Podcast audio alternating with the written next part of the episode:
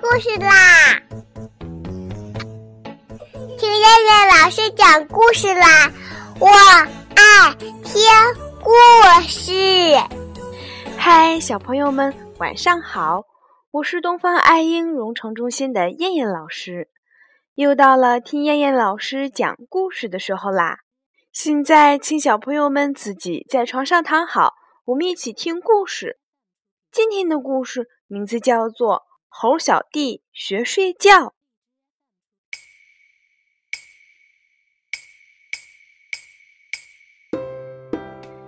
太阳下山了，动物园里的动物们都去睡觉了。猴小弟不想睡觉，他还想玩一会儿呢，但被猴妈妈逼着上床了。可他哪里睡得着呀？猴小弟心想。我睡不着，怕是睡相不好。嗯，对，去学学大伙是怎样睡觉的。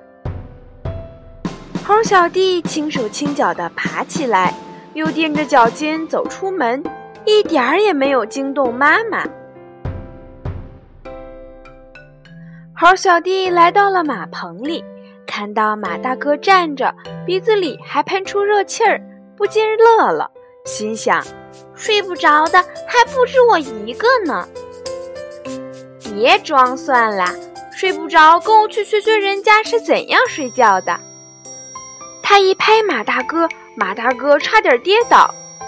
人家睡觉也胡闹，真不像话。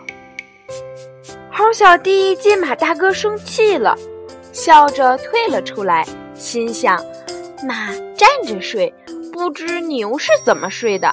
我要去瞧瞧。哎，真怪了，马大哥站着睡，牛跪着睡，他的嘴还在动。猴小弟忽然想去看看刺猬这个满身是刺的家伙是怎样睡觉的，于是便走向了刺猬的宿舍。哎呀，还是个刺儿球呢，这能睡得着吗？猴小弟悄悄地走出宿舍，又想看看小松鼠的睡相。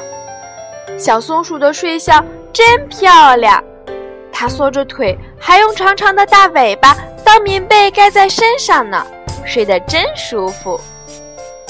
就在这时，从隔壁房间传出一阵打鼾声，是谁睡得这么香呀？原来是小狗阿黄，睡觉捧着鼻子。瞧他那副傻样，猴小弟心想：小黄狗睡觉真好玩，我也要回家去睡觉。于是就向回家的路口走去。啪！猴小弟的头被碰了一下，还没来得及仔细看，原来是小蝙蝠倒挂在树枝上。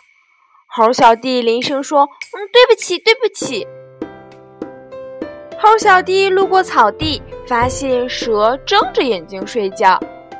猴小弟回到家，猴妈妈正着急呢。猴小弟忙把他看到的事情告诉了妈妈，还说他不知道学谁的睡姿比较好。妈妈扑哧一声笑了：“小傻瓜，每种动物都有自己睡觉的姿势，这有什么好学的？赶紧睡觉吧，天都快亮了。”